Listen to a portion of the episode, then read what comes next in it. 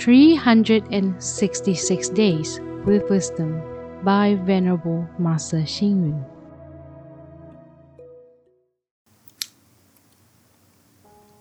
April 18th. A tree cannot grow to a great height if not exposed to the sun and rain.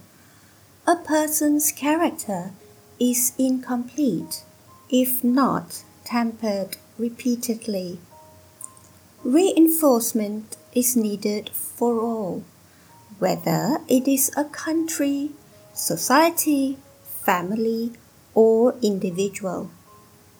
Even politics, economy, social, education, and such things need reinforcement.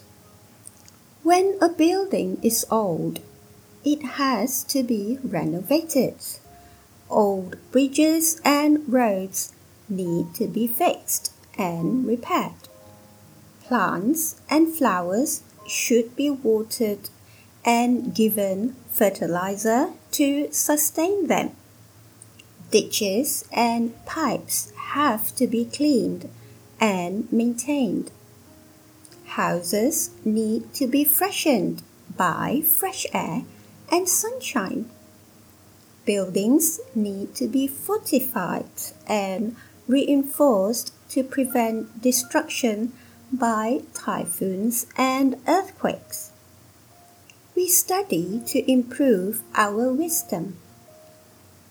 We must have cultivation to enhance our disposition.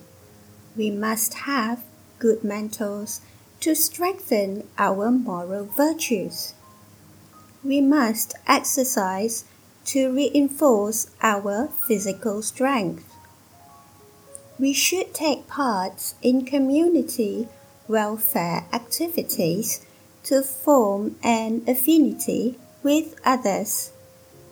We should visit relatives and friends to strengthen our relationships. We wear glasses when our eyesight deteriorates. We use dentures to replace our lost teeth. We aspire and work diligently to reinforce our services and endurance.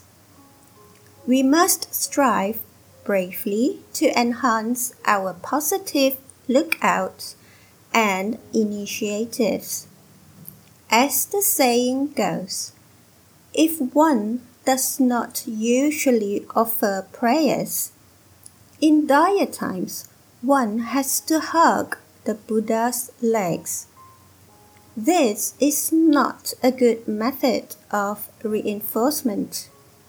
Reinforcement should be done frequently in the form of maintenance, protection, or preparation in order to have the best outcome.